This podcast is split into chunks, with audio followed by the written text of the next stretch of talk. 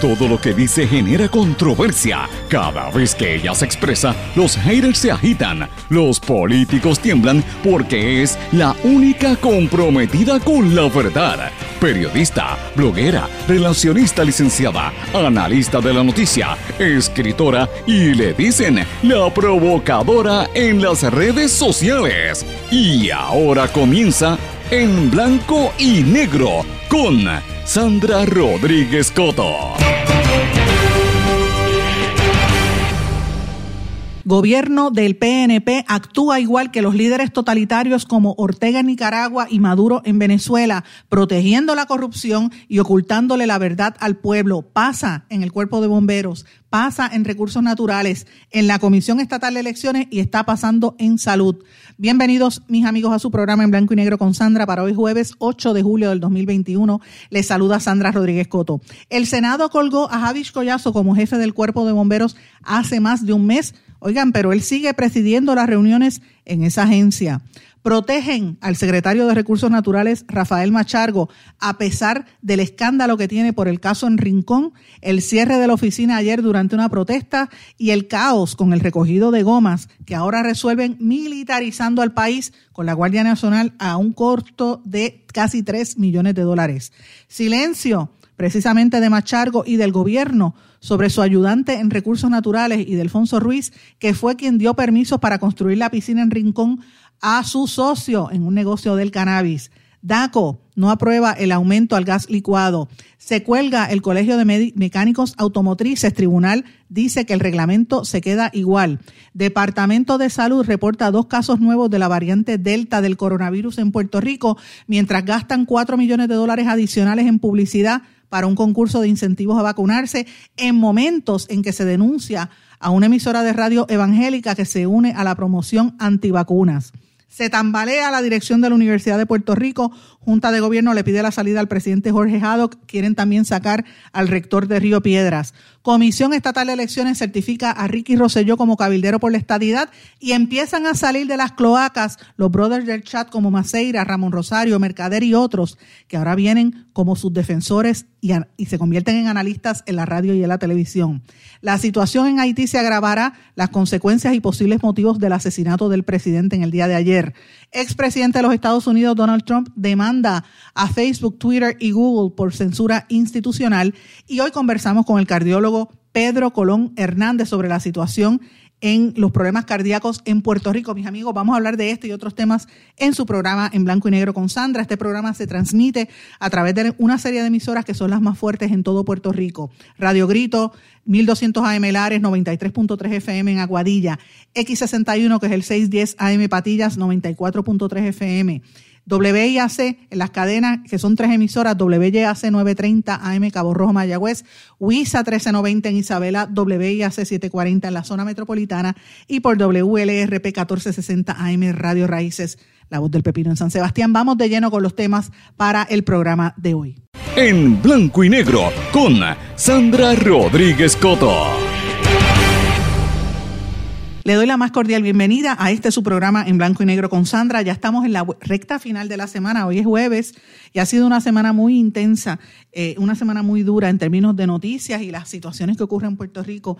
Y de verdad, a veces uno dice, bueno, pero ¿qué pasa? Que, que en este espacio decimos tantas cosas que después el resto de los medios a veces lo ocultan. Y, y yo, a mí no me cabe la menor duda de que todo es parte de un sistema para, para desinformar y para mantener a la gente en neutro, para que la gente no se entere de lo que está pasando, aunque sucede y la gente está clara, la gente sabe lo que hay.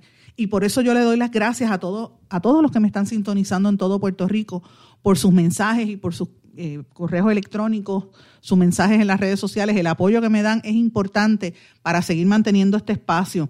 Ayer me tardé un poco, estuve como dos horas y media, casi tres horas contestando mensajes que me habían, los había dejado un poquito acumulados, no los contesté todos porque son muchos, pero me llenan el corazón saber que la gente está pendiente a lo que nosotros decimos, porque saben que en este espacio se dice la verdad. Nosotros no nos paramos detrás de este micrófono a hacerle las campañas de promoción a la gente y a tratar de ocultar lo que de verdad está sucediendo en Puerto Rico. Aquí tenemos que decir lo que pasa para que la gente se entere y por lo menos se pueda actuar para que el pueblo esté consciente, porque nosotros no somos autómatas, no se supone que esto sea un régimen totalitario, pero por desgracia nuestros líderes en Puerto Rico actúan así. Y a mí me da ganas de reír cuando yo escucho a, compañeros en, programas de radio, incluso en algunos programas, en emisoras donde las que yo transmito este programa, que usted los oye hablando, ay, que en Venezuela, ay, Maduro, ay, que Cuba, porque rápido es Cuba, Venezuela, también dicen Nicaragua, pero vengan acá, señor, el PNP está actuando exactamente igual está haciendo lo mismo.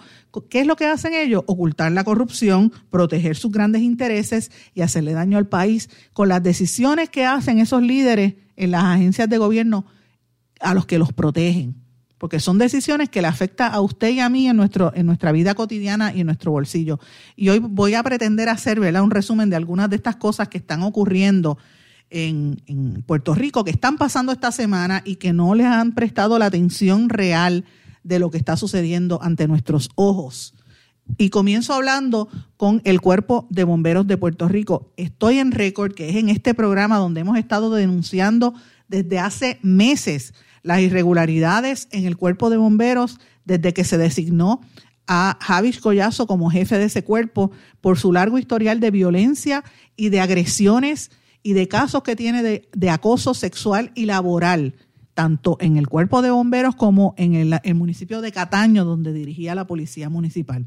Javier Collazo, como jefe del cuerpo de bomberos, incluso permitió la destrucción de equipos, venta ilegal de, vehículos y hasta el robo de agua de la estación de bomberos de Camuy y, y estoy en récord porque hasta videos de eso presenté en mis redes sociales y ustedes han escuchado entrevistas que las denunciamos aquí.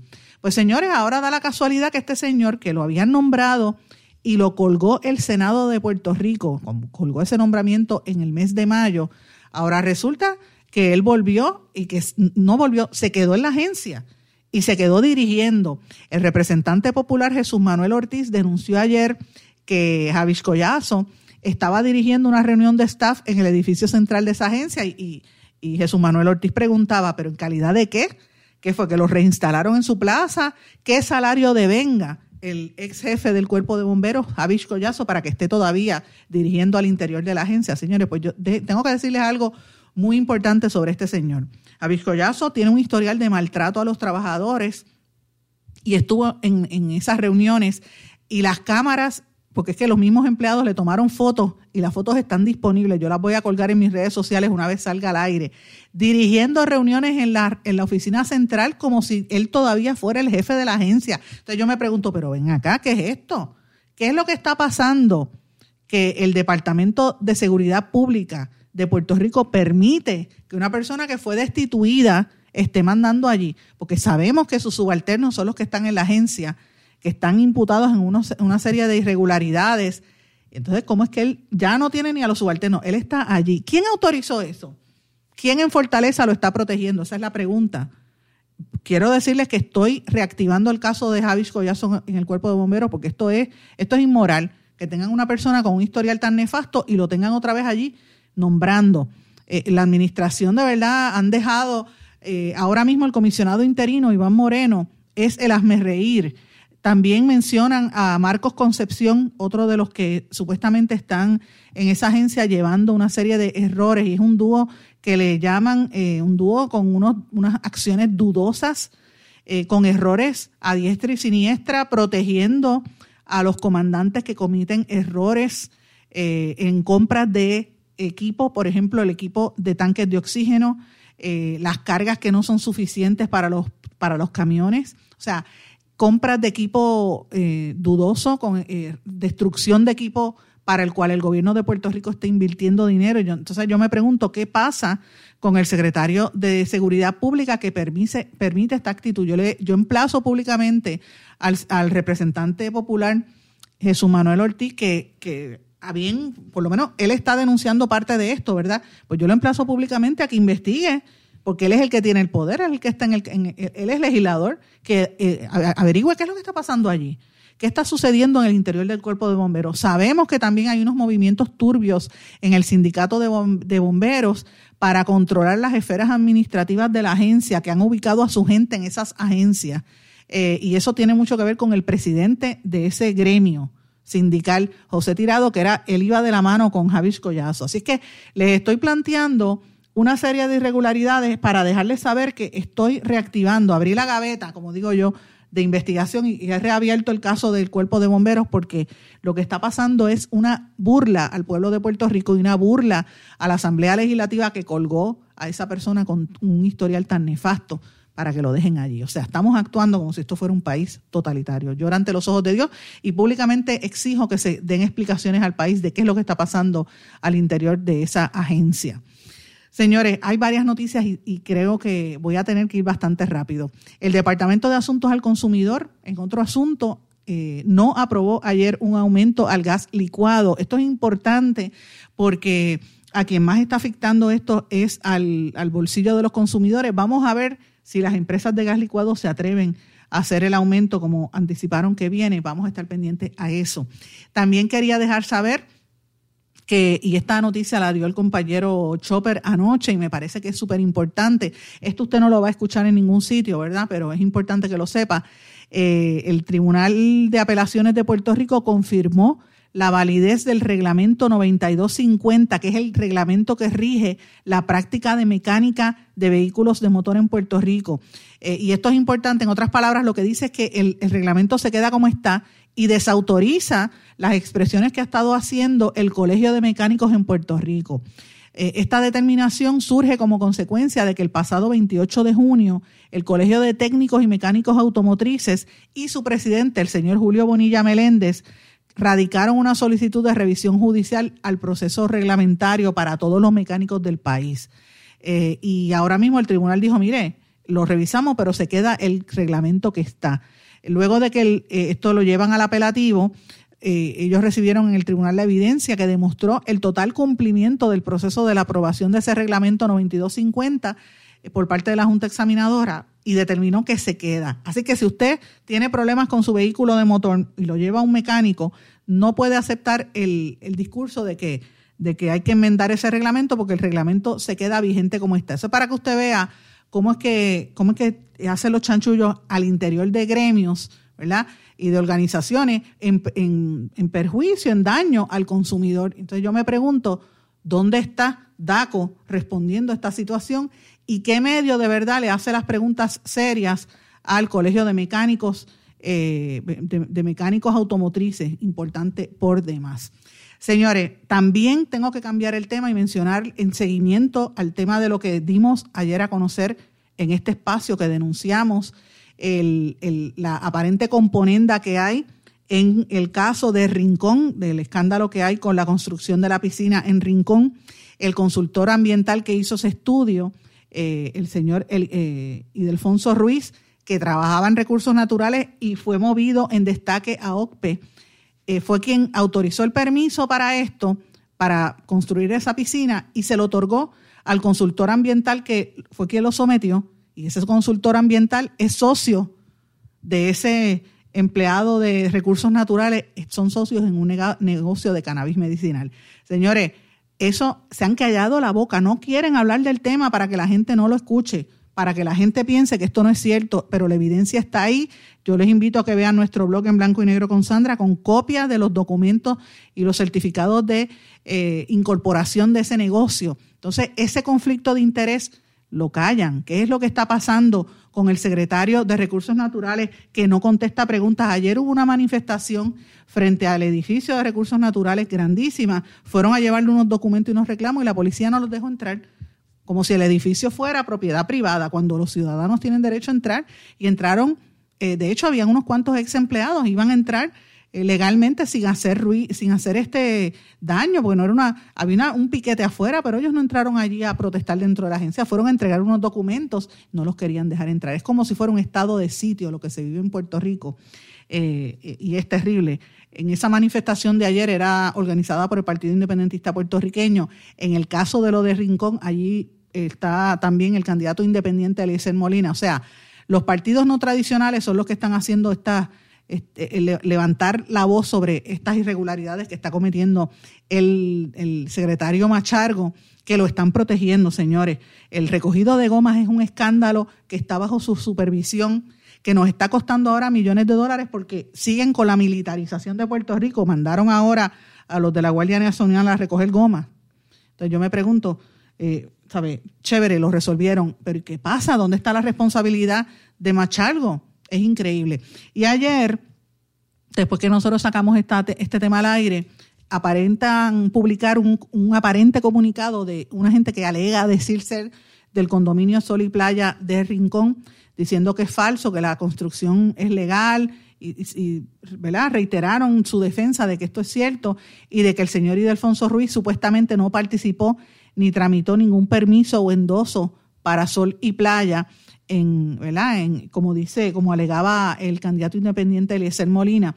Yo tengo que decirles que los documentos donde sí se tramitó ese permiso o aparece la firma y el nombre del señor Ruiz. O sea, ¿quién está detrás de estos que dicen ser, eh, verdad, eh, condómines o, titulares del edificio Sol y Playa? ¿Cuáles son los intereses en defender esa construcción de esa piscina y en, apoyar? Y, ¿Y por qué el silencio de Machargo con este caso tan escandaloso donde su mano derecha hasta tenía un negocio? ¿Y por qué no contestan? lo que es evidente, corroborado con datos y con documentos públicos de la, registrados en el, en el Departamento de Estado de que ese funcionario es socio del que pidió el permiso.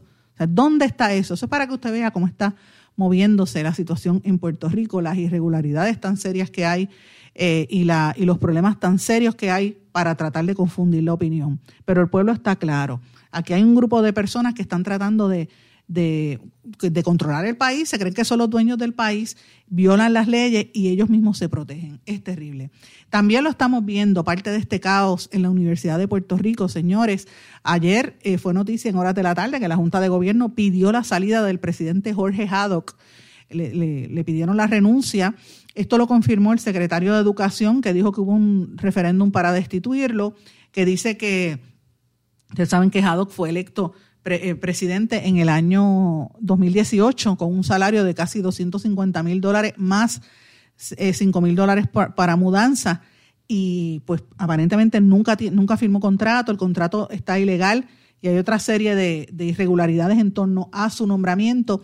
A él le imputan, ¿verdad? Por los, él no le interesa, por alguna gente dice que a él no le interesa lo que sucede en el recinto de ciencias médicas, donde han perdido una serie de certificaciones, ¿verdad? Otros dicen que ejerce de manera ilegal. Eh, y más que nada, lo que no dice nadie es que hay una campaña de unos sectores dentro del PNP vinculados al ex gobernante Ricky Rosselló que están tratando de acomodar su gente en la Universidad de Puerto Rico.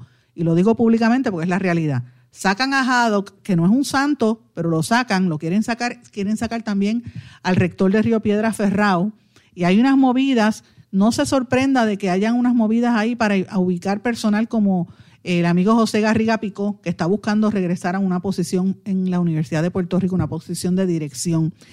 ¿Quiénes están detrás de eso? Pues mire, ahí está el expresidente de la UPR Saldaña, ahí está Héctor Ríos Mauri, que fue eh, profesor y, fue, que es profesor y fue rector en, en, me parece que fue por ahí en Humacao y hay otros también vinculados a eso. Ahí está también Norma Maldonado, entre otros. Así que esto pica y se extiende lo que está pasando en la Universidad de Puerto Rico, el primer centro docente que está bajo amenaza directa y una guerra de la Junta de Control Fiscal. Eh, sé que, que este señor, el presidente de la Universidad Haddock, estaba estaba de acuerdo con unas que se siguieran cortando unos fondos en la universidad y le estaba prestando más atención al recinto de Mayagüez para ir reduciendo el recinto de Río Piedras. Así que esto trae cola, lo quiero plantear y no le puedo dedicar más tiempo como quisiera, pero la situación que está ocurriendo en el recinto de Río Piedras y en la universidad en general es, es penosa, es muy triste eh, y demuestra el, nivel de corrupción de dónde estamos, señores. De, de, lo mal que está esa universidad, que le han cortado, ya ustedes saben, millones de dólares para poder operar. Y hablando de eso, y hablando de corrupción y de, y de, y de traspasos y de movidas ilegales, Ayer juramentaron a Ricky Rosselló, eh, que recibió auxilio del tribunal, a un tribunal al que nunca acudió y por una súplica de un abogado que no lo representa, porque esa es la ironía de la vida. Eh, y esto lo que lo plantea es el amigo Oscar Serrano, que ha estado siguiendo ese caso para noticiar, lo ha estado siguiendo muy bien. Eh, es la realidad. si se revoca la sentencia de la jueza, no pasa nada porque entonces Rosselló sigue como delegado. Ahora, si se sostiene la sentencia, como la jueza dictó, y disuelven la certificación y juramentación, pasa como si nunca hubiera pasado nada. O sea, queda bien como quiera Rosselló. Fíjense cómo han hecho esto una persona en una elección donde votó menos del 4% de la población de Puerto Rico. Yo me pregunto si esa misma energía y dinero que se ha invertido en esto se invirtiera en, por ejemplo, cuando la elección de la unicameralidad, ¿cómo hubiese estado Puerto Rico, señores? Esa es la determinación ayer del Tribunal de Apelaciones eh, y esto obviamente sigue beneficiando con fondos públicos al exgobernante que se agenció esa nominación, ese, puesto por nominación directa como, como congresista por la estadidad, eh, cabildero por la estadidad, congresista no cabildero. Eh, y, y, la foto que se tomó con la ex primera dama, aparte de los miles de memes que ya le han hecho, es también parte de la estrategia de ellos de hablarle a sus huestes en las redes sociales y sus fanáticos, que no se dan cuenta de que esto es como si fuera un sistema totalitario, una persona votada por el pueblo de Puerto Rico, que lo elige un 4% y vuelven y lo sacan y va a estar representando al país pagado con fondos públicos. Y yo ayer veía unas imágenes de una gente en el municipio de Yauco que están en unas casas en madera con los toldos azules. Y yo decía, esto parece como si esto fuera Haití. ¿Cómo es posible que en Puerto Rico haya todavía familias viviendo en esas condiciones y para ellos no hay dinero, pero sí hay dinero para pagar a estos cabilderos por la estadidad. Por eso es que yo digo, señores, esto es un sistema totalitario cuando digo eso. El PNP está actuando como lo que critica, están actuando igual que Nicolás Maduro en Venezuela, están actuando igual que, que Ortega en Nicaragua. Es para ellos y la gente que lo necesita está pasándola muy mal.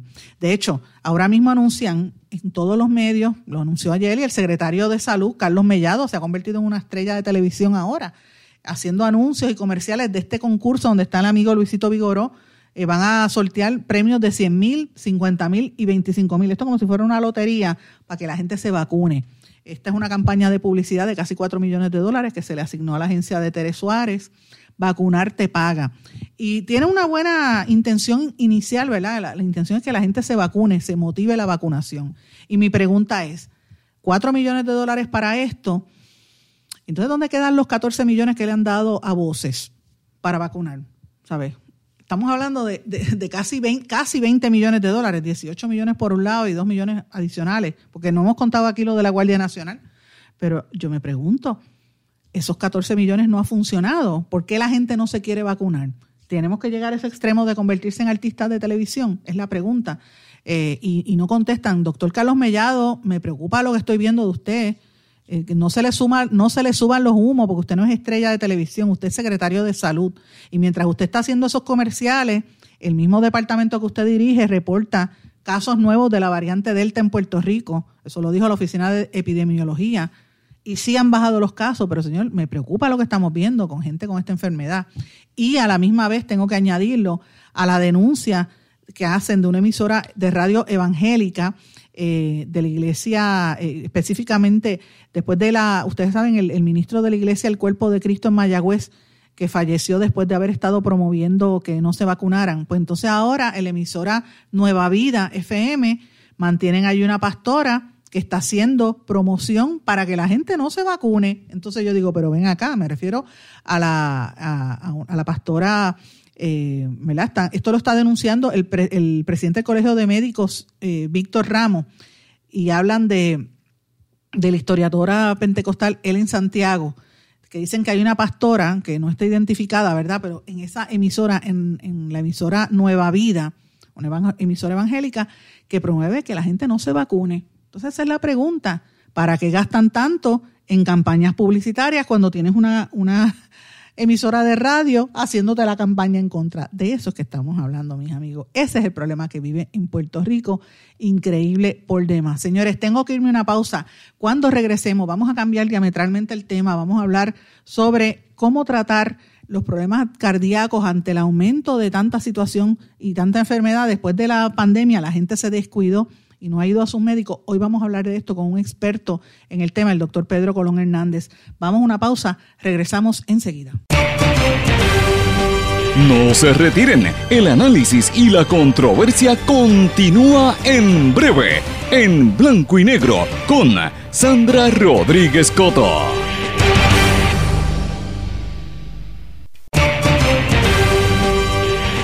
Y ya regresamos con el programa de la verdad en blanco y negro con Sandra Rodríguez Coto. Y regresamos en blanco y negro con Sandra. Mis amigos, como todos los jueves, ustedes saben que vamos a tocar temas referentes a la salud porque es una petición del público que me han estado pidiendo que traiga expertos en el tema o que indague un poquito sobre temas que son importantes. Lo que yo he visto hasta ahora, más allá del tema del COVID y la preocupación con la pandemia, es que precisamente durante la pandemia la gente se descuidó de, de ir a sus médicos, muchos aumentaron de peso, otros se dejaron de comprar los medicamentos y, y se descuidaron y han, han aumentado los problemas cardíacos, los problemas de presión alta y una serie de, dificultades que, pueden incluso tener unas consecuencias peores en el futuro, ¿verdad? Y para hablar un poquito sobre cuáles son las alternativas, he traído a un experto que es un cardiólogo intervencionista que nos va a hablar de lo que es la fibrilación auricular, entre otros temas. Me refiero al doctor Pedro Colón Hernández del Hospital Menonita. Doctor, es un honor tenerlo en el programa. Muchas gracias por la invitación. Gracias por estar con nosotros. Precisamente por, por ahí empiezo, porque mucha gente que me escribe y me llama, me dice, mira, este, no consigo los medicamentos, hey, ahora me subió la presión o me mandaron un medicamento adicional porque durante la pandemia no fui al cardiólogo ni una sola vez. Y, sí, han habido una serie de problemas ligados al problema de la pandemia que causan al final un problema bastante malo en muchos de los pacientes por haber perdido visitas, por haber perdido recetas, continuidad de tratamiento, etcétera. Más que nada es ese el tratamiento, pero, pero ¿qué, qué, para que la gente entienda un poquito, y yo también entiendo un poquito, ¿qué es la fibrilación auricular? Ok, pues mira, mira qué interesante.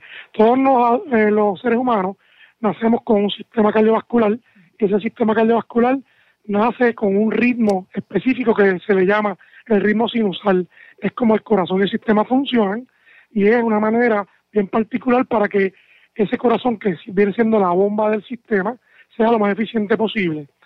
Fíjate que los adultos, después que pasan de 60 a 65 años, la gran mayoría de ellos presentan aumentos en la presión arterial, que es lo que llamamos hipertensión. Y esa combinación de ser adulto de más de 65 con hipertensión hace que en la mayoría de los pacientes cambie el ritmo natural con el que nacemos, que fue el que te comenté ahorita, que se llama ritmo sinusal, por un ritmo que es completamente distinto, que se llama fibrilación atrial o fibrilación auricular. Esto es un ritmo que pierde completamente la sincronía del corazón y tenemos que las cavidades se encuentran funcionando de una manera independiente. El problema de este ritmo es que la sangre no se puede, no se puede mover eficientemente a través de la bomba y la sangre en algunas partes del corazón se puede quedar acumulada y sin moverse. Se ha oído que la sangre cuando se queda quieta se coagula. Pues nosotros no queremos que la sangre se coagule en el corazón porque si se forma un coágulo y sale disparado, la gran mayoría de ellos van a tener el cerebro, provocando al paciente un evento neurovascular que en buen boricua le dicen un derrame. Ok, pero vamos por parte, doctor para que la gente que me está escuchando entienda y porque es que yo traigo este tema. El corazón tiene como cuatro pedazos, cuatro áreas. Yo no soy médico, pero eh, uno bombea y el otro va de un lado a otro. Y esa es la circulación, ¿verdad? Pasa por el corazón y después el sistema eh, circular, pero, eh, o sea, el circulatorio, perdón. Pero cuando usted dice que, que, que, deja de bombear, cuando el ritmo del corazón cambia, es como cuando tú tocas un tambor, vas tocando, qué sé yo, estás tocando bomba y de momento cambiaste de, de un ritmo a otro ¿Es así, es, esa analogía lo que usted me está tratando de explicar? Sí, te estoy diciendo que pierde la sincronía con el ritmo que tenía antes y empieza a hacer las contracciones de una manera desorganizada. Ya no existe esa sincronía que iba moviendo como si fuera una canción o una música melodiosa que iba moviendo el líquido de un compartimiento a otro de una manera extremadamente organizada y al cambiar el ritmo, pues entonces ahora tienes que la sangre se va a ir moviendo por diferencia de volúmenes y presiones. El corazón no, él no sabe lo que pasa, lo que sabe es contraer. Y hay un sistema especializado eléctrico que es el que se encarga de manejar o mantener ese ritmo con el que nacemos. Por alguna razón, con las décadas de vida, puede que ocurra este tipo de problemas. Entonces el ritmo cambia. Y esos dos grupos que te comenté son los más comunes. Y si te pones a ver en la calle, los adultos, hay un montón de personas adultas de más de 65 y hay un montón de pacientes hipertensos. Así que además de eso hay otros factores también que uno puede tener, pero esos son los más comunes. Y a veces la gente no sabe ni siquiera que tienen esos ritmos. O sea que es algo que uno tiene que estar pendiente en los pacientes porque conlleva una serie de tratamientos para evitar problemas a mediano, eh, intermedio y largo plazo. ¿Y esto, esto cómo se siente? ¿Eso se siente como que a, la persona le duele el pecho o le pues, La mayoría de ellos dicen, la mayoría de ellos dicen que tienen palpitaciones, como brinco, dicen, mira doctor, yo tengo, estoy así viendo televisión y de momento siento que el corazón deja de funcionar y es porque pierde ese ritmo que tenía entre un latido y otro, que era siempre lo mismo, ahora late más temprano o late más tarde, y a veces esas pérdidas de sincronía pues hacen que uno pueda sentir un latido bien fuerte y realmente no te va a causar ningún problema en cuanto al sistema se refiere por latido irregular, pero hace que esa pérdida de organización de cómo se mueve la sangre provoque los otros problemas que te comenté. si no se coge a tiempo, la gente puede empeorar, pero ¿qué, ¿cuál es el tratamiento? ¿Cómo se...? Pues regularmente la fibrilación atrial lo que se hace es que, primero, si el paciente es hipertenso, se controla la presión. Segundo, si el paciente no toma anticoagulante y tiene por evaluación una serie de características, se le recomienda tomar un anticoagulante, que es un medicamento que pone la sangre líquida para que no se formen coágulos, vayan a salir del corazón donde se formaron, a ir a tener al cerebro o algún sitio del cuerpo. Esas son las dos cosas que son más comunes y más enfáticas que nosotros hacemos con los pacientes y le explicamos a detalle para que ellos puedan entender qué es lo que está sucediendo con ellos. Porque el medicamento anticoagulante no es un medicamento que no tiene riesgo, ¿verdad? Porque estás tomando algo que te pone la sangre líquida. Quiere decir que si te das un golpe, te corta, etcétera, pues vas a sangrar más de lo normal. No es que tampoco te vas a desangrar, pero conlleva de que el cuerpo se tarde más tiempo en que la sangre coagula. Y las personas tienen que escoger qué tipo de actividad hacen este y tienen que tener unos cambios en la vida para proteger su, su eh, salud. Ejemplo, un paciente que haga hiking o que escale montaña, yo no le daría un anticoagulante porque si se cae y se da un golpe, se puede Claro, ¿entiendes? O gente que brega con máquina pesada, con machetes, cortadoras, etcétera, tienen que tener mucho cuidado si toman anticoagulantes y cosas así por el estilo. O sea que es una evaluación y una conversación de educación al paciente que es muy importante. Eso le aplica a todo el mundo, a las mujeres. Yo he visto que, se meten en la cocina y están con el cuchillo, se pueden cortar también o con cualquiera, a veces hasta con el mismo brelata, se cortan y por ahí. Exacto, o, con la lata abierta. Se resbala y se corta uno y no se da cuenta, pero son cosas que uno hace en automático y uno piensa que no le va a pasar y hasta que le pasa a uno que entonces uno, como dicen por ahí, más aprende. Doctor, pero aparte del tratamiento con medicamento, ¿tiene que ver, eh, hay algún tipo de operación o de intervención? Pues sí, este, es bien interesante porque como todo en la vida, hay un montón de pacientes que pueden tomar sus pastillas como de costumbre, pero siempre va a haber un grupo que tomar anticoagulantes le va a provocar otros problemas, sangrados fáciles o pacientes que tengan condiciones que si tú los anticoagulas aumenta el riesgo de que pueda sangrar. Por ejemplo, los pacientes que tienen úlceras en estómago, en duodeno, intestino delgado, pacientes que tienen enfermedad de hígado crónica, que tienen más propensidad a sangrar, etcétera, ¿verdad? Son condiciones médicas clínicas que hacen que tú tomar un anticoagulante te aumentan el riesgo de que te ocurran otros problemas. Y los sangrados pues no son amigos de nadie. Cada vez que uno sangra puede hasta morirse. Así que, como todo en la vida, siempre hay alguien que piensa más allá fuera de la caja y dice, ¿en dónde en el corazón se forman los coágulos? Pues regularmente se forman en una parte del corazón que es un remanente de cuando el corazón se fue desarrollando, cuando nosotros estábamos en el útero de la mamá.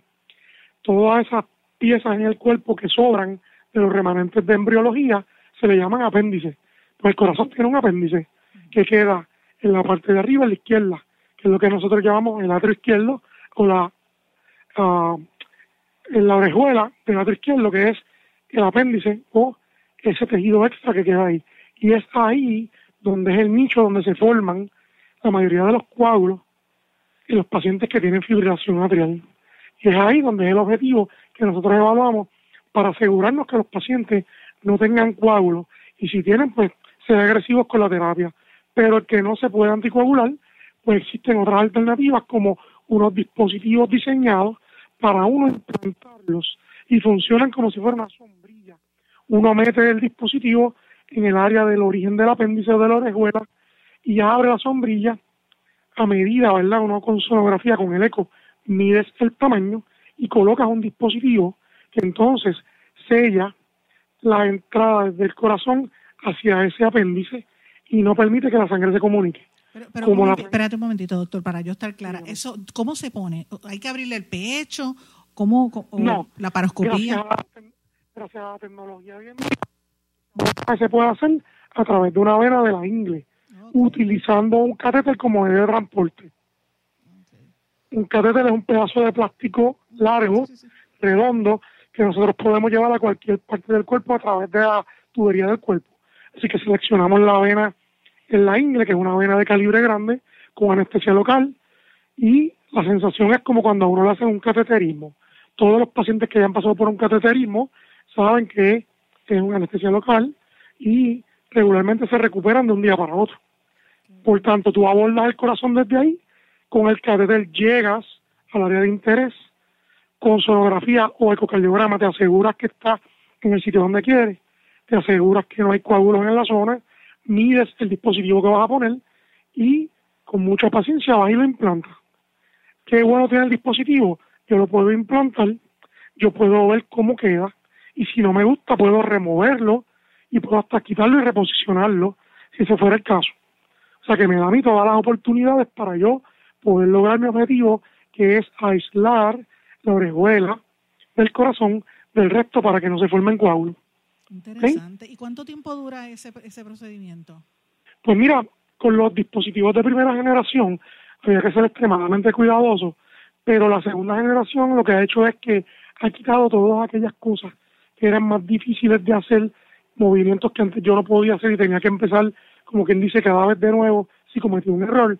Ahora yo puedo reposicionar estando en el sitio con mucha seguridad que no vaya a lastimar nada. Eso me acorta los tiempos de 45 60 minutos que era antes a 15, 25 minutos en tiempos de ahora. Vamos a una pausa porque el tiempo nos traiciona, pero regresamos en esta conversación con el doctor Pedro Colón Hernández, cardiólogo del Hospital Menonita. Regresamos enseguida. Tienes una emergencia de salud en tu familia. En las salas de emergencia de Menonita estamos para atenderte en cualquier momento y de manera segura.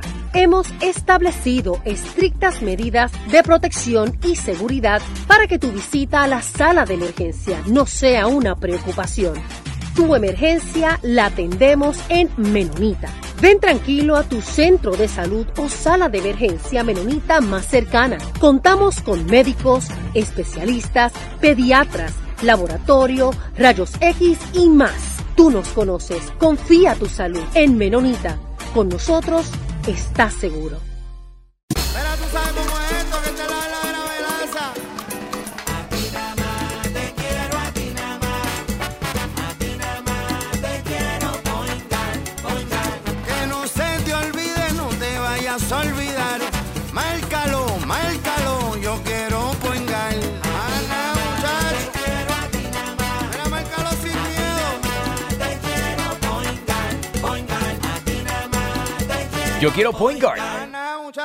Quites el dolor de cabeza con sus obligaciones de contabilidad con los servicios que presta Villalba y Villalba Company. Directo, personal y con sensibilidad humana. Lo que se busque un verdadero asesor de contabilidad para todo tipo de servicio de contabilidad, pago de IBU, pago de nómina, informes trimestrales y anuales y otros. Ofrecen servicio directo personalizado. Villalba y Villalba Company. Para orientaciones, su teléfono el 939-336-5774.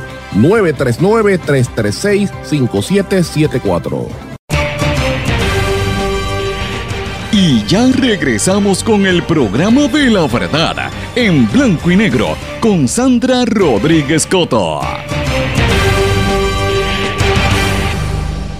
Regresamos a esta parte final de En Blanco y Negro con Sandra. Vamos a continuar la conversación que tenemos con el cardiólogo, el doctor Pedro Colón Hernández. Pues la mayoría son personas mayores, porque mientras más pasan los años, más condiciones médicas tenemos y entonces los anticoagulantes tradicionales tienden a interactuar con muchos otros de los medicamentos de la presión, del azúcar, del colesterol, etcétera, y entonces a veces pueden dar problemas.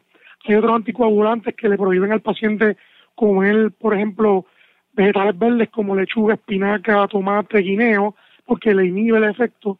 Y este, muchos pacientes tienen muchos problemas en controlarse con sus pastillas solamente de anticoagulación. Así que hay muchos de ellos que son porque no pueden lograr una buena terapia con la medicina tradicional y otros porque presentan algunos riesgos de sangrado mayor que el resto de los pacientes.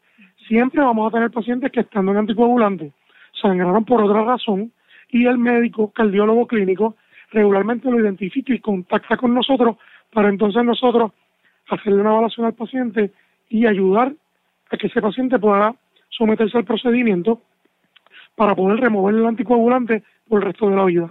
Eh, doctor, ¿qué es, el, ¿qué es el sistema Watchman que me había hablado Miriam cuando, eh, para los amigos que me están escuchando, que sepan también, este, este segmento o estas preguntas que estoy haciendo no es un infomercial, es una entrevista, porque a mí me parece que es importante que la gente conozca las, las maravillas que están haciendo estos médicos en Puerto Rico, que, es una tecnología que parece de ciencia ficción. yo lo estoy escuchando a usted y es como si yo estuviera viendo una película, doctor. Este, y, yo hablo con Miriam eh, Aguilú de, de Hospital Menonita, la querida amiga Miriam, y le digo, Miriam, consígueme algún doctor que me hable de esto. Eh, y entonces ella me dijo, mira, pregúntale del Watchman. Y yo dije, ¿qué será eso del Watchman? Doctor, pues, pues, eso. Pues mira, la FDA hace unos años atrás aprobó el sistema Watchman. El Watchman es el nombre comercial de uno de estos dispositivos del cual te estoy hablando. Este, cada compañía, si desarrollan un producto, le ponen un nombre comercial en particular y este particularmente es un dispositivo que se usa para cerrar la orejuela del lado izquierdo. Pero el nombre comercial pues le dicen Watchman y básicamente ese es el nombre del dispositivo que nosotros estamos usando y que en Puerto Rico, además de nosotros, hay otras instituciones que también lo han utilizado, ¿verdad? Lo que pasa es que debido a la clínica que nosotros tenemos y la organización que tenemos, podemos lograr que el paciente se pueda hacer en un tiempo mucho más rápido que lo que tradicionalmente se hace. Nosotros tenemos una clínica dedicada a bregar con problemas estructurales del corazón y eso hace que las coordinadoras y el resto de los médicos podamos ver un paciente y en días, semanas poder lograr el objetivo de hacer implantes, reparaciones de válvulas, etcétera, etcétera. Pero el Watchman particularmente es ese dispositivo que se utiliza en pacientes que fibrilan, que tienen riesgo altos de sangrado por anticoagulante o que no se pueden anticoagular por sangrado. Entonces nosotros le ponemos ese tipo de sistema para poder entonces quitar el anticoagulante. Por lo general cuando le ponen ese, ese sistema, ¿deja de utilizar el medicamento? Inicialmente lo que se hace es que pasa por un proceso en el cual tiene que esperar 45 días. Nosotros repetimos el eco a los 45 días y si vemos que no hay flujo de sangre a través del dispositivo, de esa sombrilla que yo te comenté, entonces ya ahí se lo puedes quitar. Porque viene siendo un sistema que es como un, eh, como un screen que tiene un tejido artificial encima, como si fuera un pedazo de papel bien fino, que promueve que el mismo corazón, el tejido que está alrededor normal, crezca una alfombra y selle. Quiere decir que si tú en mes y medio te metes por dentro y miras, no ves el dispositivo, porque el cuerpo mismo lo sella como si fuera a ponerle este una silla, pintaste y lo miras a la pared y dices, ¿dónde está? No está, porque el corazón se sale por dentro de una manera increíble. Qué interesante esto, de estas tecnologías y, y, la, y como es la ciencia y, y, el cuerpo humano, que uno no se imagina que esto va a ser de esa manera. Eh, doctor, para cualquier persona que quiera conocer más sobre esto o quiera atenderse con usted o, cuestión, o, o por lo menos este, eh, ¿verdad? consultarse con usted, ¿dónde lo puede conseguir? Pues mira, nosotros estamos en la clínica de cardiología, cardiología estructural y válvulas en la oficina 205 en el edificio profesional del Hospital Menonita de Calle. El teléfono del cuadro es el 787-535-1001. La extensión es la 4600. Vuelvo y te repito, para el beneficio de los pacientes y de las personas que nos están escuchando, estamos en el Hospital Menonita de Calle, en el edificio de oficinas profesionales, en la clínica del cardiovascular estructural y válvulas, la 205, y el teléfono del cuadro es el 787 535-1001, extensión 4600. Tremendo, de verdad, doctor. Yo le agradezco que me haya, me haya dado tiempo, porque yo sé que usted está visitando pacientes y lo, lo agarré ahí en el medio. le agradezco que, lo saqué de, su rutina. Pero este tema, estas informaciones son importantes porque la gente, primero que la gente me lo está pidiendo, y segundo que, que es interesante escucharles de un experto cómo es que funcionan, para los que no somos médicos y no estamos en ese mundo de la salud, cómo es que funcionan los sistemas. Así que se lo agradezco mucho y ya saben está aquí a la orden eh, y gracias por estar con nosotros en Blanco y Negro con Sandra. Gracias por la invitación y espero que haya sido de provecho para todos. De cualquier duda, este, estamos a la orden. Interesante por demás y le damos las gracias al doctor del Hospital Menonita por atendernos y pues contestar estas preguntas que como les dije al principio de la entrevista, estoy tratando de, atraer precisamente porque ustedes me lo piden, en la, la gente que me escribe a través de todas las redes sociales, Facebook, Twitter, Instagram, LinkedIn o en nuestro correo electrónico en blanco y negro con sandra arroba gmail.com toda la gente que me escribe me dice, Sandra, háblame de salud. También me están pidiendo que hable sobre asuntos de la mujer Vamos a estar trabajando algo al respecto en las próximas semanas. Le estoy dando forma, así que pronto, pronto vamos a sacar algo al respecto. Pero gracias al doctor por atendernos y también a ustedes, pues para que ustedes vean que yo les hago caso a los radioescuchan que, que me escriben. Pero bueno, en estos últimos minutos del programa quiero traer unas noticias importantes que están ocurriendo a nivel internacional. Eh, y comienzo por los Estados Unidos. El expresidente de los Estados Unidos, Donald Trump, demandó a Facebook, Twitter y Google los acusó a estos gigantes tecnológicos de censura institucional o inconstitucional, debo decir, eh, y está pidiendo lo que ellos llaman el fin de la supresión disimulada, el fin del silenciamiento y el fin de las listas, de los blacklists, de las listas negras, las prohibiciones y cancelaciones que ustedes conocen también, dijo el expresidente de los Estados Unidos en una rueda de prensa en su campo de golf, que en New Jersey, en el día de ayer. Eh, y él, él anunció que va a ser demandante principal en una serie de querellas colectivas y le dijo a los periodistas que demostrará que esta censura que le hicieron es inconstitucional y completamente antiamericana. Las redes sociales Facebook, Twitter eh, y también Instagram, además de Google, bloquearon a Donald Trump de manera indefinida luego del ataque al Congreso en el pasado 6 de enero que protagonizaron sus seguidores luego de que Trump hiciera un comentario eh, en contra de permitir la, y que se confirmara la, victoria del nuevo presidente demócrata Joe Biden. Y ahí fue que empezaron los enfrentamientos con la policía. Eh, y obviamente las redes sociales argumentaron que los mensajes de Trump generan más violencia. Según la ley de decencia de las comunicaciones del año 1996, las compañías de Internet generalmente están exentas de responsabilidad por el material que publican los usuarios, pero la ley también permite que las plataformas moderen su servicio y eliminen publicaciones, por ejemplo, que sean obscenas o que violen condiciones de uso, siempre y cuando actúen de buena fe.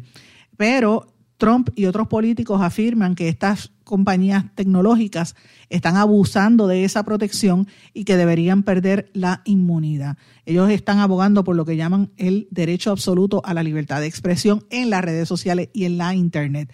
Así que me parece interesante esto, esto pica y se extiende y Trump obviamente no ha muerto como candidato político y como adversario político. Así que vamos a, ver, a escuchar mucho de él en las próximas semanas. Señores, ayer, ustedes saben que lo dijimos aquí, hubo el asesinato despiadado del presidente de Haití, Jovenel Moïse. Entraron en su casa un, comando armado, que de hecho ya los arrestaron, le entraron a tiros a él en, momentos en que él estaba amarrándose al poder y, y evidentemente su esposa aunque inicialmente en medios como Russian TV y como CNN dijeron que ella había fallecido, después sucedió que, que no era correcto, ella todavía está al borde de la muerte, pero resultó eh, con vida, ¿verdad? al ataque y la trasladaron al estado de la Florida. Es interesante lo que está pasando, pero ya se anticipa que esto va a agravar la situación política en Haití, donde evidentemente hay, eh, hay mucha, mucha eh, violencia, la situación, la desesperación que hay, y a esto tú le agravas, aparte de la crisis que tiene el país, eh, la crisis económica, hay que añadirle la situación del COVID que está fuera de control en ese país vecino. Así que hay que estar atento porque eso es aquí al lado de la vuelta de la esquina de Puerto Rico. Quería mencionarles también en términos de violencia, que, que, que, con esto eh, es otra de las cosas que estado ocurriendo. Ustedes saben que en Colombia han habido una serie de protestas masivas pues ahora encontraron unos cadáveres, cuatro cadáveres en, en un área que le llaman Meta, eh, y eso simboliza que es la masacre número 49 desde que empezaron las protestas en estos meses. Eh, y obviamente pues están hablando de que, que, es la gente que está pidiendo una restitución de las tierras que le correspondía a los indígenas de esa región, que por eso es que se, se dio esa masacre.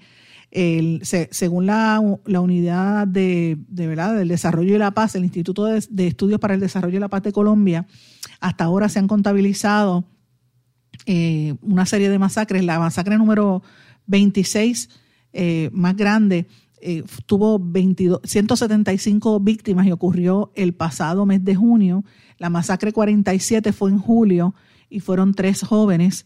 Eh, y la masacre 48 también fue a principios de julio y, después incluía en la región de Tolima. Todo esto tiene que ver con las protestas y ahora obviamente con todos estos cadáveres pues se siguen encontrando que matan un montón de gente y las entierran o las dejan allí y nadie sabe de qué ocurrió. Así que la situación en Colombia está bien, bien fuerte, señores. Hay que seguir atentos a lo que está ocurriendo allí. Y termino diciendo una noticia que dio a conocer la Organización Mundial de la Salud y el director general Tedros eh, que dice que el mundo se encuentra en un punto peligroso y que acaba de superar el trágico hito de los 4 millones de muertes por el COVID-19. Dice que es un punto peligroso de la pandemia por todas estas nuevas variantes que están surgiendo. Esto lo dio a conocer en una conferencia de prensa que se llevó a cabo en Ginebra. Y entonces él está criticando la inequidad que hay en las campañas de vacunación entre los países ricos y los países pobres desde el punto de vista moral, epidemiológico y económico.